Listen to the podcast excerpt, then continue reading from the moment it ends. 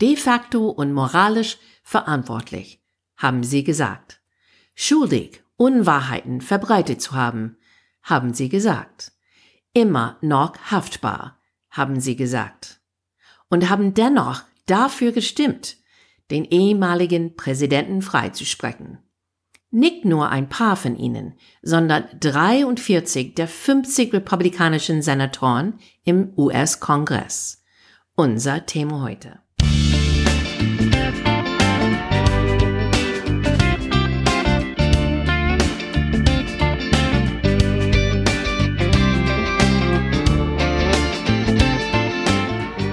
Guys, welcome to Amerika übersetzt. Ein Blick über den Teig mit zwei Amerikanerinnen. I'm Wendy Brown. And I'm Jennifer Bourguignon. Heute ist Dienstag, die 16. Februar. Obwohl wir schon mehrmals gesagt haben, ähm, jetzt ist eine neue Zeit, es ist die Post-Trump-Ära. Wir kommen nicht äh, herum, ohne diese Woche ein bisschen über Trump zu reden. Und ähm, genau was ist die Amtsenthebungsverfahren? Ich finde, das ist eine schwere Wort zu sagen. Ähm, gegen Trump. Wie alle schon vielleicht wissen, es ist letzte Woche passiert. Es ist, war innerhalb einer Woche von Montag bis Samstag gab es der Ergebnis.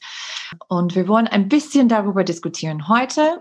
Nicht nur genau was passiert ist, aber mehr so ein Einblick in äh, vielleicht warum. Wir haben von ein paar von euch gehört, äh, mit Englisch kommt ihr klar und vielleicht machen wir weiter am Ende mit unserer What We Can't Let Go of auf Englisch ein bisschen, ne, ein bisschen gemischt. Wollten wir vielleicht mit äh, Impeachment fahren? Ich, ich mache ein ganz, vielleicht hoffentlich ähm, äh, schnell Zusammenfassung von der Woche. So, wie wir gesehen haben, die ersten paar Tage, wir haben auch auf unserer Facebook-Seite ein Video gepostet. Das war die Video von die ähm, House Impeachment Management Team. Und es war ein 13 Minuten lang ähm, Video, ähm, das sehr, sehr, sehr emotional war. Vor allem die eindringlichen Bilder aus dem Video einspielen ging unter die Haut auf jeden Fall. So ähm, Gänsehaut, sagt man. Vieles davon war nie zuvor gesehen. Großenteils handelt sich um Videoclips, die Teilnehmer mitten in Geschehen bei der Erstürmung der Parlamentsgebäude aufgenommen hatten. So nah dabei, so dicht dran war zuvor niemand gewesen, der nicht selber vor Ort war. Also wir haben viele neue Sachen gesehen, die wir noch nicht gesehen haben. Zum Beispiel, wie nah Senator Mitt Romney war von der Mob äh, wie dieser ähm, Polizist hat ihm dann weg ähm, ähm, in eine andere Richtung geschickt, ähm, weil er war fast ähm, rein in der Mob gelaufen. Wie nah Mike Pence, der Vizepräsident, gekommen ist an der Mob, wie nah die waren, als die durch die äh, Flur gegangen sind und haben gesagt, ähm, hang Mike Pence zum Beispiel. Oder die Gruppe, die haben Nancy Pelosi gesucht, als die gerufen haben, Nancy. Es war alles ähm, ohne Narration, ohne Worte, einfach Bilder. Dann könnte man sehen, wie alles gelaufen ist in Realtime, was Trump gesagt hat und was gleichzeitig dann an der Capitol passiert ist. Ähm, es war sehr emotional für viele im Senat. Ich meine, weil die das persönlich erlebt haben, weil die wissen und vielleicht wissen mehr als, als die Publikum, wie ähm, nah die gekommen sind an dieser Mob und was könnte dann passieren. Ähm, insofern, es war echt eine sehr powerful, ein sehr machtvoll, kraftvoll ähm, Presentation Jamie Raskin, ein von der Leaders von die, die Impeachment-Verfahren, war sehr eloquent, hat auch von seiner persönlichen ähm, Situation erzählt dass er hat seinen Sohn an Selbstmord verloren vor ein paar Tage vor und der, der Sturm, Erstürmung der Kapitols und war dann dort mit seiner Tochter und Ehemann und wie die dann das erlebt haben. Es war sehr, sehr emotional, sehr personal. Von die andere Seite, Trumps Rechtsanwälte sahen im Vergleich sehr confused aus, sehr schlecht organisiert. Ähm, ein war wirklich nicht so gut vorbereitet. Man hat das Gefühl, er hat nicht so richtig gewusst, was er sagen wollte. Man hat dann gehört, dass Trump war auch total ähm, entsetzt. Dann später in der Woche ist es viel besser geworden für Trumps Team. Trumps Verteidiger haben das Amtsenthebungsverfahren gegen den frühen Präsident erneut als ungerecht, verfassungswidrig und politisch motiviert bezeichnet. Ähm, die haben das, äh, die Anklage gegen ihn ein Akt der politischen Rache genannt. Und das haben die das dann an der Senat verkauft. Die haben gesagt, das war unconstitutional. Und das war ein großes Argument schon ähm, von vielen Senators, warum die dafür nicht zu, äh, zustimmen würde. Ähm, die haben auch über die First Amendment gesprochen, haben eine elf Minuten lang äh, Videomontage von verschiedenen Demokraten. Die haben mehrmals das Wort Fight oder Kampf äh, benutzt. Also wir müssen kämpfen für unser Land, wir müssen kämpfen für unseren Glauben und so weiter. Und wie die selber dieses Wort Fight benutzt haben, weil das war Teil von Trumps Rede, die Save America Rede, dass er hatte ähm, am Tag der Erstürmung der Kapitol. Er hat gesagt, wir müssen, you have to fight like hell. 20 Mal hat er das Wort benutzt. 20 Mal.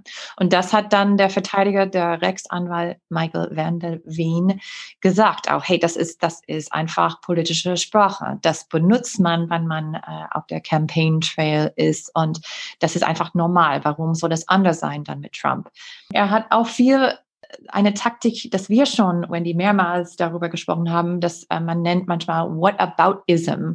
Auf Deutsch würde man vielleicht sagen aber-ism oder sowas, ähm, dachte ich, war vielleicht der, beste Übersetzung. Ähm, und das habe ich schon mehrmals äh, gesagt, dass mein Vater, wenn ich mit ihm rede und frage, was er denkt von was Trump gemacht oder gesagt hat, er sagt sofort, ja, aber die Demokraten haben auch das und das und das gemacht. Also das nennt man What about-ism, What about the Democrats? Ja, aber die Demokraten. Und das haben die Rechtsanwälte von Trump auch benutzt als äh, Verteidigungsstrategie.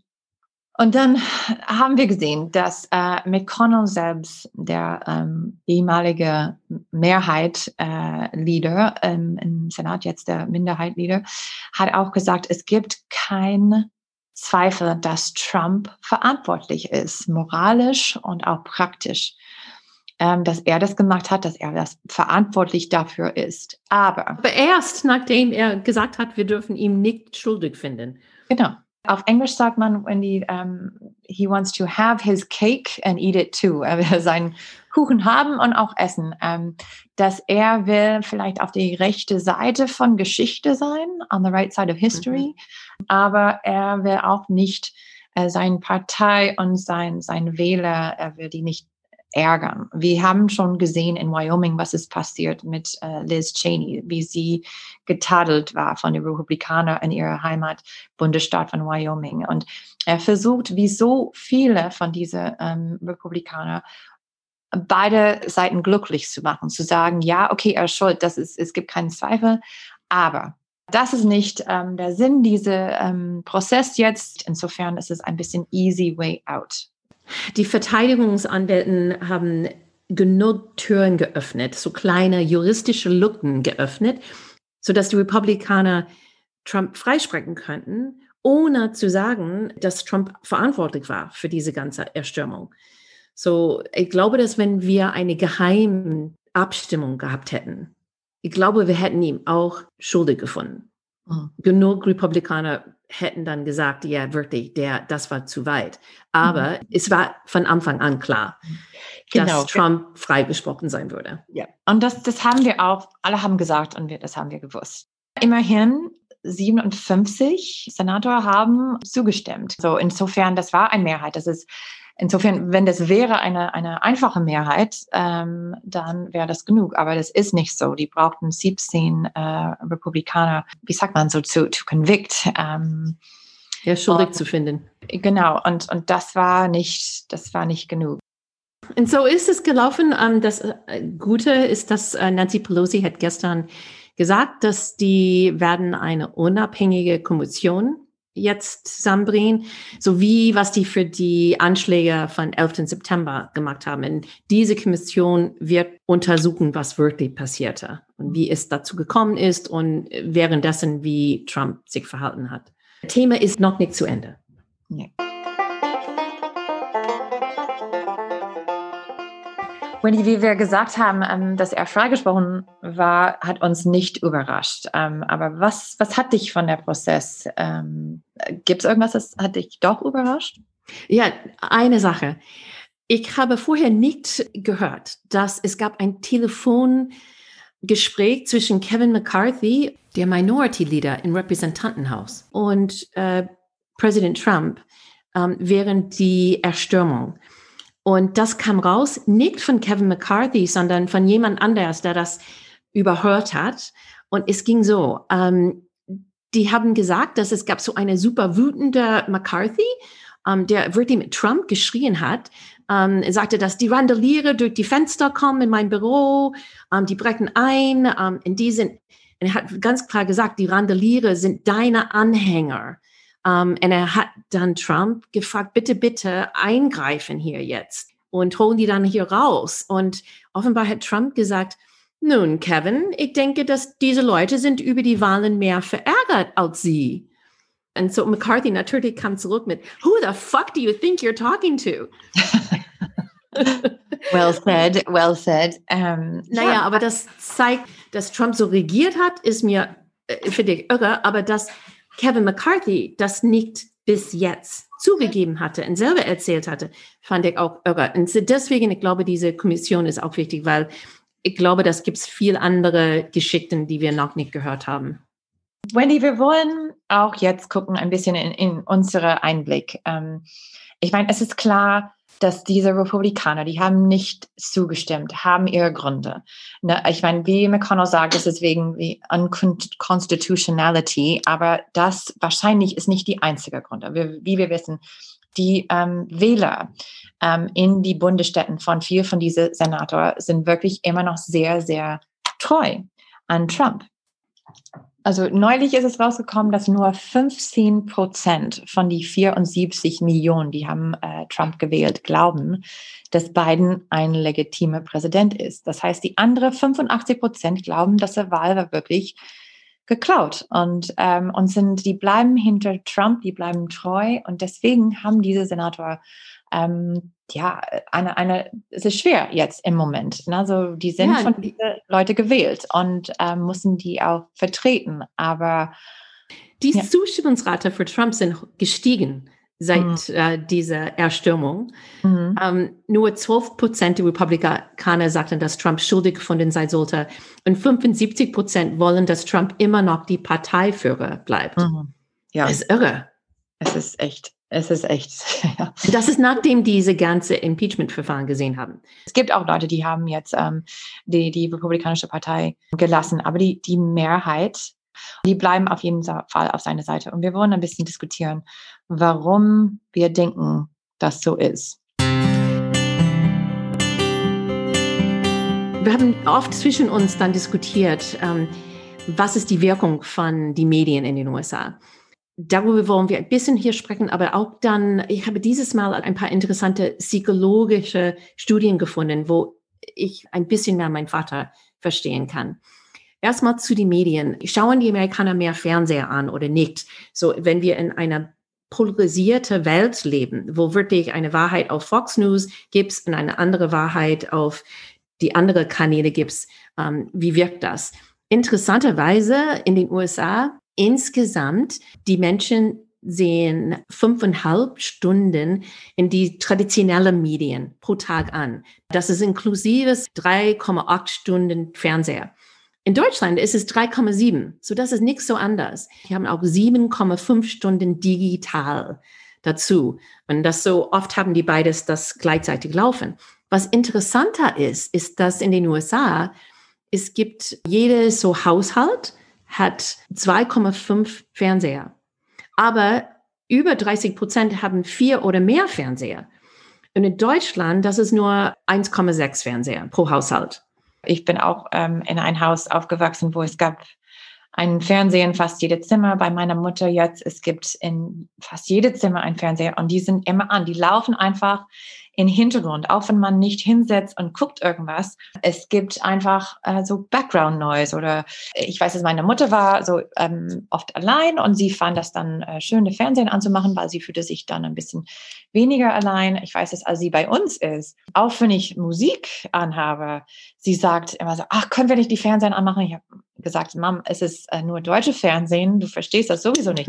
ja, aber es ist einfach, wir brauchen ein bisschen Atmosphäre. So für meine Mutter ist das Atmosphäre und ich glaube auch für viele Amerikaner auch. Ich habe gemerkt, als wir da waren, es war in jeder Hotel, jede, nicht jede Restaurant, aber es ist oft einfach in der Hintergrund, so dass man merkt es einfach nicht mehr. Es ist einfach ein bisschen überall. Ja. Zweites ist dann Social Media. Wir haben mehrmals darüber gesprochen, dass es ist viel einfacher, so deine Welt zu finden online, wo du nicht die Ideen von anderen, von Fremden zuhören musst. Aber du bleibst, wo du verstanden bist. Insofern, dass du vergrabst dich tiefer und tiefer in, in deine Gedanken und stellst das nicht in Frage. Dazu kommt noch eine andere Quelle, E-Mail, Textnachrichten, WhatsApp. In den USA diese drei sind alle benutzt für Marketing. Und du kriegst ständig Textnachrichten, die dich irgendwie einflussen wollen.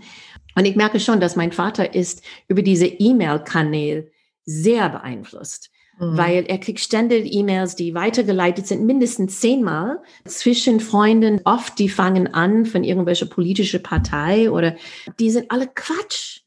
Und die wollen alle Geld sammeln oder ähm, eine Unterschrift irgendwo. Aber die Unwahrheiten da drin sind so extrem. Mhm. Aber das ist, wo mein Vater, glaube ich, die meisten von seinen Informationen bekommt. Mhm und das ist manchmal schwer zu unterscheiden, weil mein Vater kriegt auch diese, genau diese Mails, wenn die, manchmal sind die Witze und so, also wie lächerlich sind die Demokraten, hahaha. Aber manchmal die sind auch von, äh, ja, First Patriot News oder sowas, wo man denkt, so, was für eine genau. Nachricht, Sende ist das? Entschuldigung, aber, ja. also, aber die nehmen das als reputable News Source, als eine echte ähm, ähm, Nachrichten. Es ist schwer dann zu unterscheiden zwischen was ist Fakt und was ist fiktiv. Ich kam auf eine andere Idee, dass, ähm, das hat mir überzeugt. Und das heißt Rational Ignorance oder rationale Unwissenheit, glaube ich, ist die richtige Übersetzung. Eine Politiker, Wissenschaftler gesagt hat, It's hard for political junkies to believe, but most people have much better things to do with their lives than pay attention to politics. Mhm. Das hat mir geholfen, weil wir denken immer, wenn die so viel wussten wie wir, die könnten niemals glauben, was die glauben. Aber das ist genau das Problem, ist, dass die wissen nicht so viel und die haben eigentlich keine Lust zu wissen.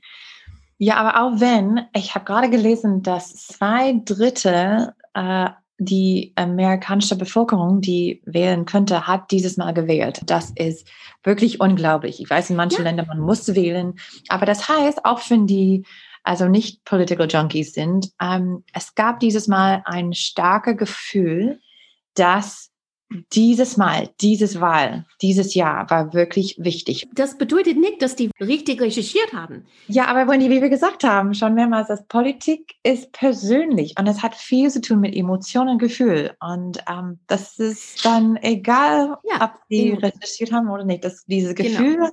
hatten die und das hat sie zum, zum Wahllokal geführt auch. Ja, genau, sie, diese Emotionen das haben sie auf jeden Fall für Trump, kommen wir dazu. Die wählen, weil das in meine wirtschaftliches Eigeninteresse ist. Das ist auch eine sehr wichtige Motivation.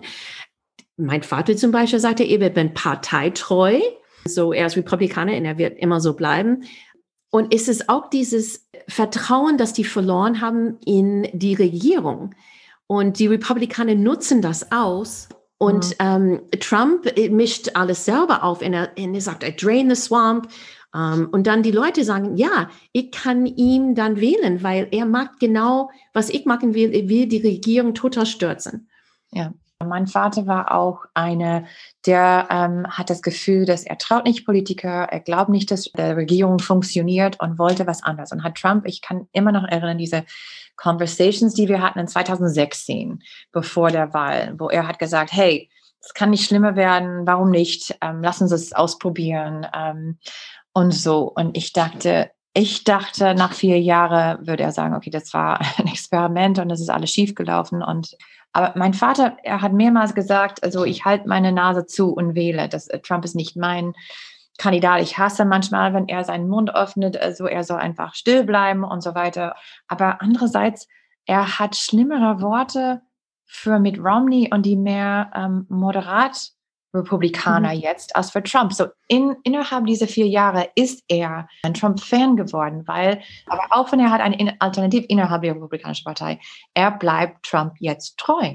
Das kommt zu meinem nächsten Punkt. Und das heißt, Habituation oder Escalation of Commitment. Das ist Gewöhnung oder Eskalation des Engagements. Das ist so, wie Leute in ein Kult reinstürzen. Ähm, das, mein Vater ist in ein Kult? Ja, genau, mein Vater auch. Dein Arrangement zu einer Gruppe oder Mensch ist, ist wie ein Kult und du verzeihst die Verstoßer und die nächste Verzeihung ist noch einfacher.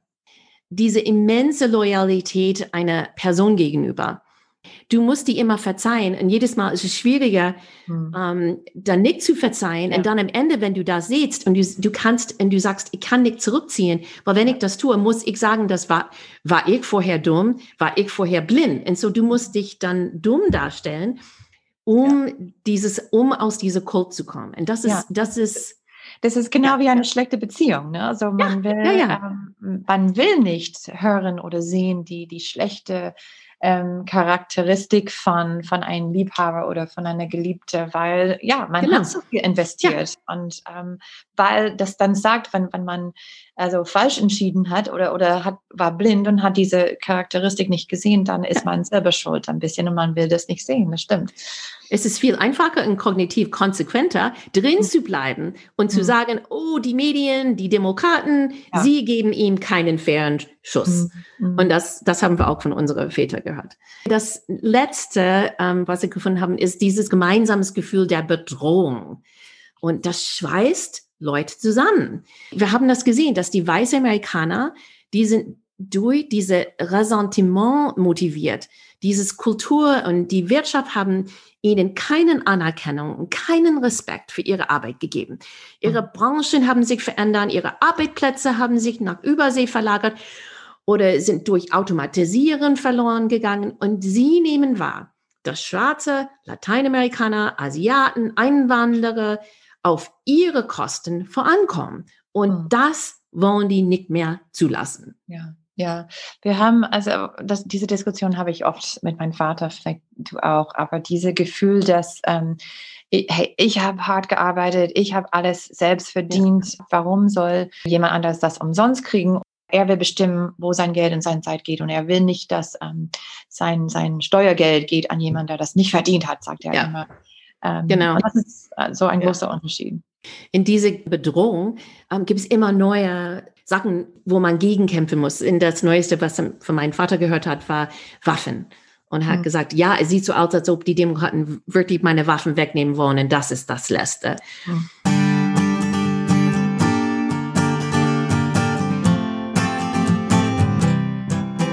Aber wie wir gesagt haben, es gibt sieben Republikaner, die haben äh, zugestimmt für ähm, Impeachment. Ähm, nicht genug, aber trotzdem, es gibt Risse in der Partei. Eine Drittel, würden wir sagen, von den Republikanern sind nicht Trump-treu. Wir haben schon über McConnell gesprochen. Er hat gesagt, dass Trump war praktisch und moralisch verantwortlich. Aber es gibt andere prominente Republikaner, die kommen jetzt raus, aufstehen und take a stand, wie wir sagen, gegen ihn. Ja, Nikki Haley war die interessanteste in die letzte Woche. Sie war die Ambassador the United Nations eine lange Zeit unter Trump. Und sie hat schon längst gesagt, sie will in ähm, 24 für Präsidentschaft kandidieren. Mhm. Und sie mhm. hat dann klar gesagt, diese letzte Woche, wir hätten ihm nicht folgen sollen. So Trump, meinte sie. Und das fand ich sehr ähm, mutig von ihr. Und wir haben auch vorher gesagt, dass Trump hat erwähnt, dass vielleicht er würde eine Drittpartei anfangen. Er ist zurückgetreten davon, weil dann merkt er schon, dass er würde nie gewinnen damit. Aber anderen haben ähm, jetzt gesagt, die wollen eine Drittpartei anfangen. Und gibt es ein, auch so ein Petition mit 120 republikanische Beamte, die schon unterschrieben haben. Das heißt so die Stand-up Republic Gruppe und die wollen etwas machen. Und wir haben auch dann eine andere Gruppe von Republikanern, das inklusive so Adam Kinziger, der ist eine ähm, Republikaner in die Repräsentantenhaus von Illinois, plus anderen, in die reden über eine Fraktion zu gründen innerhalb die Republikanische Partei, wo die selber ihre eigene äh, ihr eigene Konkurrenten in die Vorwahlzeit aufstellen wollen gegen die so sehr Trump-Anhänger-Kandidaten. So, es klingt sehr interessant jetzt. Ich habe heute Morgen gelesen, es gibt auch eine Bewegung, unser ganze demokratische Wahlsystem zu ändern was sehr, sehr interessante klingt, und, äh, wo die reden über Proportionalwahl oder Ranked Choice Voting. Ein, die haben auch gesagt, wir sollten etwas mehr wie die Deutschen machen, wie wir die Bundesrat machen, ähm, weil ist es ganz klar, wie wir jetzt unsere auch unsere Senat, Repräsentantenhaus und Präsident jetzt wählen, funktioniert nicht, wie es sein sollte.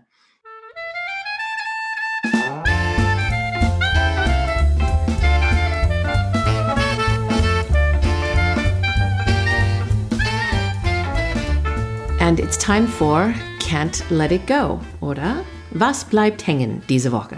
Als erstes Valentinstag, was wir gerade eben gefeiert haben. Ich musste dann ein bisschen in, mein, in die Hintergrund greifen, einfach nur zu gucken, von wo kam das überhaupt, weil ich wusste gar, das gar nicht.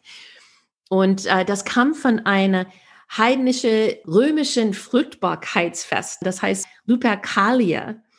Und dann waren zwei Männer irgendwann hingerichtet, in beiden Namen Valentin, beide am 14. Februar irgendwann. Chaucer und Shakespeare haben es romantisiert. Im Mittelalter haben die Valentines Cards dann einander geschickt. Die war sehr, sehr hübsch mit, mit äh, Bändern und Spitze. Aber dann ging es los in 1913 in Hallmark Cards, hat dann begonnen mit die Massenproduktion von Valentines. Mm, ja, und leave it, uh, leave it, to the Americans to commercialize it. ja, genau. Und äh, Schokolade kam erst 1868. Cadbury war die erste Firma, die Schokolade mit den Valentinstag zusammengebracht hat. Und die haben dann dekorierte, herzförmige Metallboxen hergestellt und dann mit leckerer Schokolade reingefüllt.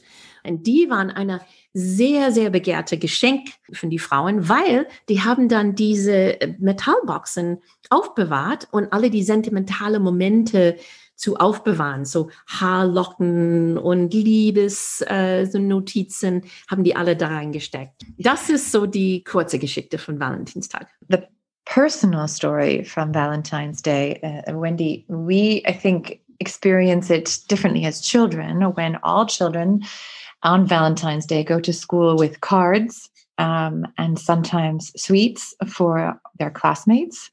Um, there was a rule that all children, if they wanted to give a card, had to give one to all children um, so that no child felt left out, uh, because otherwise it was a very dramatic and traumatic experience um, before they made that rule when sometimes one wondered if one was going to receive any valentine's cards or grueses or or go home empty handed or with very few. And wendy we also remember there's certain candies and there are uh, you you have to finish telling the story but there are these little hearts and they are really made out of sugar but they have little expressions on them. Some say be mine or I love you, you're hot, yeah, um, or something. And they taste really terrible, actually, but still, they were always given out as a fun little way to send a message. Um, sometimes, you know, with no meaning, sometimes sending maybe a secret message to someone who you wanted to profess your love to. But Wendy, what did you tell me about this factory now that produces yeah, the factory? The company is called Necco, and they were shut down because their factories were way too dirty. I came across this because this year you cannot buy these little sweethearts anywhere because they were not produced. Because after it was shut down, the company has now been sold twice and the company that now has bought the rights to make the candies is building an entirely new factory, and they couldn't get it up and running in time to produce the candies this year. Good riddance. They were terrible yeah. anyway. And it doesn't surprise me that they were rat infested at the same time. but they'll be back. Diese Geschäft rund um Valentinstag ist 18 Milliarden Dollar groß pro Jahr. Zwei Milliarden davon ist Süßigkeiten. Mhm. Aber es gibt noch eine andere Sache, das bei mir bleibt hängen. Und das ist in San Francisco. Wir reden oft über Political Correctness und Cancel Culture, wie die Republikaner das jetzt nennen. Und was ich diese Woche gefunden habe, ist das San Francisco School Board. So, das ist eine Gruppe von Menschen, die sind gewählt und die sind diejenigen, die entscheiden, was innerhalb von einem Schulbezirk passieren darf und, und sowas. Und die haben diese Woche gestimmt äh, für die Umbenennung von 44 Schulen, die nach umstrittener Persönlichkeiten des öffentlichen Lebens benannt sind. Darunter die ehemalige Präsidenten George Washington und Abraham Lincoln sowie die derzeitige Senatorin Dianne Feinstein. Ich sage das auf Englisch, was die gesagt haben. Die said, um, es trifft alle Leute, die verbunden sind mit the subjugation and enslavement of human beings or who oppressed women, inhibited societal progress, or whose actions led to genocide or who otherwise significantly diminished the opportunities of those amongst us to the right to life, liberty, and the pursuit of happiness. Offenbar, Senatorin Diane Feinstein äh, darf jetzt nicht mehr dieses Highschool ähm, hinter ihr benannt haben, weil in die 1990 etwas, als sie Bürgermeisterin von San Francisco war, es gab eine Demonstration in ein Museum, wo jemand eine Confederate Flag runtergerissen hat. Das war ein Teil von einer Ausstellung. Und sie hat diese Flagge wieder dahingestellt. Und dafür ist sie jetzt ähm, als schuldig gefunden und ähm, darf nicht mehr ihren Namen auf ein Highschool haben. Ja, ist ein schweres Thema, schwere Thema. Nicht ja. nur in Amerika. Es geht zu weit, es geht ja. zu weit, Jiffer. Ja. Es spielt total in die Hände von Republikanern. Es das das stimmt. Und ich glaube, für manche, äh, ich meine, es ist auch eine typische, viele würden sagen, oh, typical California. Ne? Ja.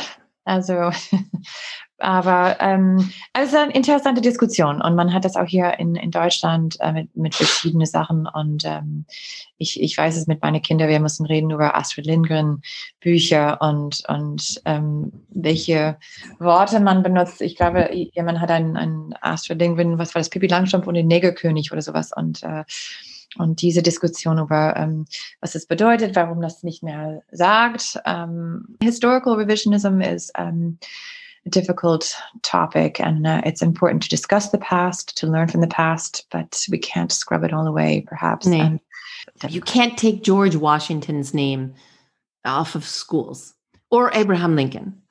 Anyway, it goes too far. Yeah. The last point we want to make is um, one of our listeners had asked, how would we um, translate Biden's use of the term this uncivil war between Democrats and Republicans. Das war offenbar in die deutsche Presse irgendwo übersetzt als unhöfliche Krieg.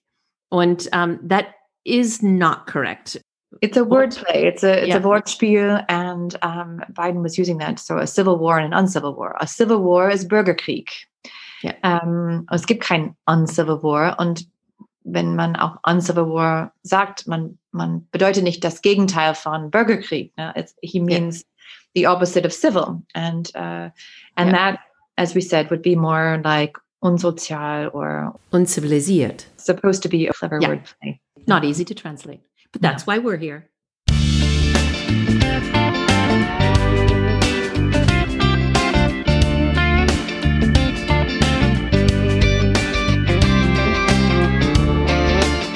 Amerika übersetzt ist ein Projekt von Wendy Brown und Jeffrey Bourguignon. Original Musik von der sehr talentierten Reha Omayor. Danke, dass du mitgehört hast. Wenn es dir gefallen hat, bitte subscribe und deine Freunde erzählen. Du kannst eine Frage über unsere Facebook-Seite lassen. Und follow uns auf Twitter at Amerika übersetzt. Danke und wir sehen uns nächste Woche. Tschüss.